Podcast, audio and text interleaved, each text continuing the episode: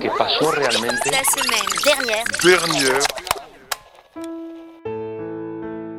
Le 1er janvier 1994, le visage caché sous les passes montagnes, le ZLN occupe armé les bâtiments publics de plusieurs villes du Chiapas, un territoire grand comme la Belgique. Il déclare la guerre pour rejeter le néolibéralisme et sortir du capitalisme. Pour lutter contre les oppressions et les discriminations, l'organisation politique s'est formée en trois échelles, les villages, les communes et les régions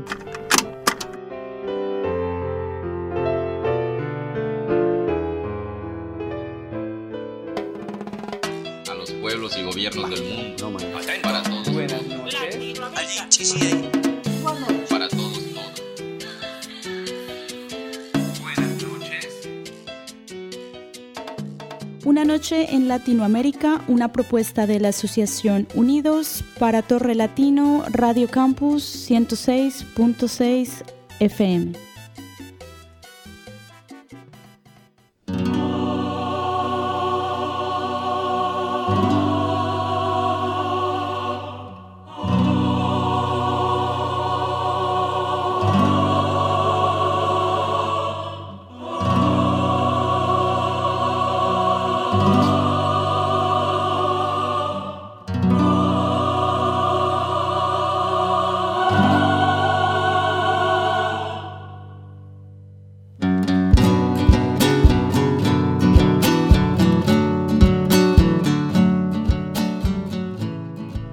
Afin de comprendre l'organisation de la vie zapatiste au Chiapas, nous allons voir, dans ce deuxième épisode, les trois thématiques suivantes. L'éducation, la santé et la justice. Éducation. Au Chiapas, une grande partie de la population est illettrée ou ignorante, selon leurs propres termes. La moitié de ses occupants ne sait ni lire, ni écrire.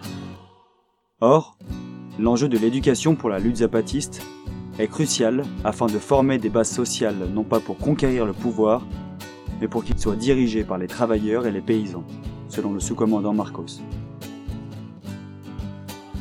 Les zapatistes ont donc créé un réseau de plus de 600 écoles, comptant environ 1500 éducateurs. Ces éducateurs sont appelés promotores de educación autonoma, ou des promoteurs d'éducation autonome. Ils sont choisis par les assemblées et révocables. La plupart des enseignants ont des terres, toujours dans une logique de non-spécialisation, avec des tâches d'enseignants dans la communauté, les cargos. Ils n'ont bien sûr pas de salaire et leurs besoins sont pris en charge par la communauté en nature ou en se relayant pour travailler sur leurs terres ou celles de leur famille. Le système éducatif compte un primaire et un secondaire pour des enfants de 5 à 12 ans et des cours de l'après-midi ou du soir pour les adultes. Les étudiants apprennent à lire, à écrire et à compter en deux voire trois langues. Par l'éducation et l'alphabétisation bilingue des enfants et des adultes, ils renforcent le socle nécessaire à l'autonomie, en y véhiculant aussi l'idéologie de l'EZLN sur les libertés fondamentales ou les droits sociaux et culturels, tout en essayant d'échapper aux méthodes pédagogiques autoritaires ou sexistes. Comme toujours, ils se montrent critiques envers leurs pratiques et sont en constante transformation, comme rappelé lors d'un rassemblement. Tout n'est pas bon dans notre culture, mais nous voyons qu'il faut garder le meilleur et l'associer avec le meilleur des autres cultures, et ainsi apprendre du monde entier.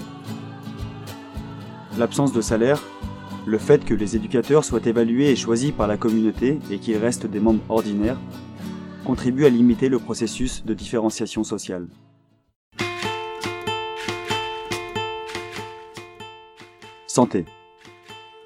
Comme pour d'autres thématiques, les soins médicaux dans les communautés indigènes étaient gérés de manière catastrophique par les autorités gouvernementales mexicaines. Pénurie de matériel et de moyens de transport, perte des connaissances médicales traditionnelles, dépendance à l'aide étrangère ou encore obstacle à l'éducation sexuelle ont été des sujets traités par les cinq conseils de bon gouvernement. Les apatistes ont donc créé leur propre système de santé, avec l'aide solidaire d'organisations nationales et internationales, mais bien sûr sans celle du gouvernement. Comme pour l'éducation, il existe des promotores ou promoteurs de santé qui ne reçoivent aucun salaire et l'accès aux soins est gratuit pour les apatistes. Les non-apatistes payent uniquement le prix des médicaments, mais beaucoup préfèrent quand même s'y faire soigner. Les caracoles, l'échelle régionale de coordination gérée par les conseils de bon gouvernement, comptent chacun leur clinique. Les communes, leurs microcliniques, et les villages, les promotores, pour rapprocher le plus possible les soignants du patient. Chaque caracole possède en son centre une structure plus importante, pouvant accueillir des hospitalisations. On peut y trouver des cabinets dentaires, des laboratoires d'analyse ou d'optique, ou encore des services de gynécologie. Il y a même un espace entièrement dédié aux femmes. Ils n'envoient leurs patients dans les cliniques gouvernementales qu'en ultime recours.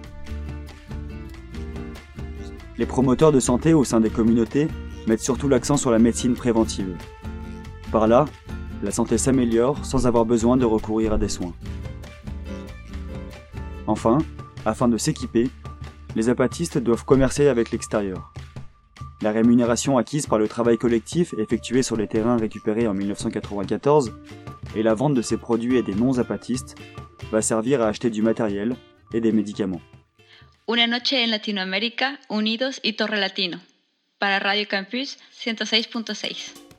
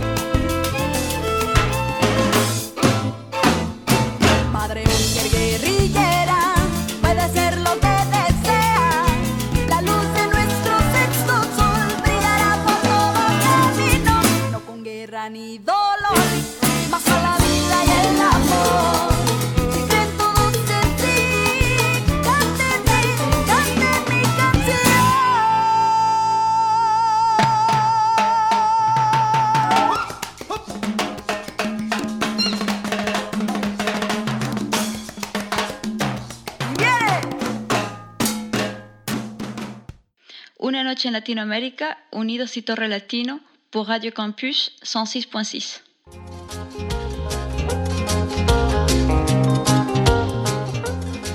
Justice. Deux formes d'organisation judiciaire coexistent en parallèle, puisqu'il y a sur le même territoire des apatistes et des non-apatistes. L'autorité zapatiste s'exerce aux trois niveaux. La communauté, la municipalité et la région, avec toujours l'accent mis le plus possible sur la communauté dans un premier temps. À cette échelle, les problématiques sont traitées par un agent municipal élu comme représentant, ou alors par l'assemblée communautaire. Il y a plusieurs cas dans lesquels le changement de niveau apparaît. En cas de récidive, si la communauté n'a pas réussi à résoudre le problème, dans un cas très grave, dans le cas où plusieurs communautés ou communes sont touchées, ou encore si des non-apatistes, notamment hostiles, sont concernés. Alors le cas est traité directement par les conseils de bon gouvernement. Le principal problème auquel ils doivent faire face est le nombre de non-zapatistes faisant appel à leurs services, grâce notamment à l'absence de corruption et à une meilleure compréhension des spécificités territoriales et culturelles. Le système de justice est basé sur la médiation. On réunit les parties et on écoute tout le monde, puis une enquête est réalisée si nécessaire. L'enjeu est de favoriser un accord entre les parties concernées et de viser la réconciliation. Concernant les peines, les apatistes critiquent radicalement la prison. Selon eux, en mettant quelqu'un en prison, on crée un problème de plus. Il y a bien une petite salle pour un enfermement de quelques jours, si la personne est dangereuse, en état d'ébriété ou pendant les enquêtes, mais c'est tout. On cherche donc la réparation, soit par la restitution, soit par la compensation mais non financière, donc en nature ou en travail, soit par le travail communautaire. Les apatistes cherchent toujours la non-spécialisation dans l'exercice de la justice, et elle peut être rendue par tout un chacun, sans codification écrite et de manière simple. Il y a des instances, bien sûr, dotées de l'autorité et de la légitimité, mais ce n'est pas institutionnalisé. Les erreurs et les problèmes sont replacés dans le cours de la vie collective.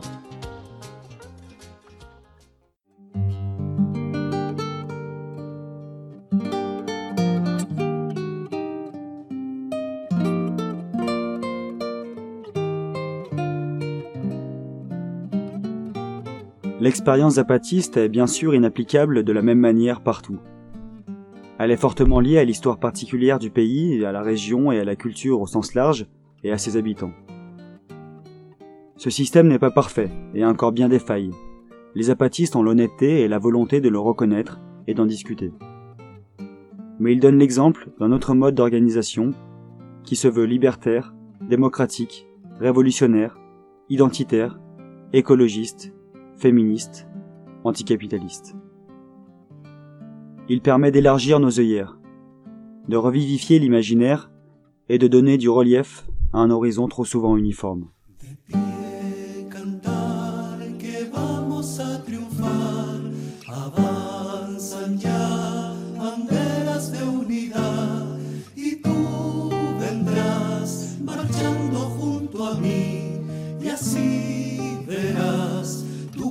y tu bandera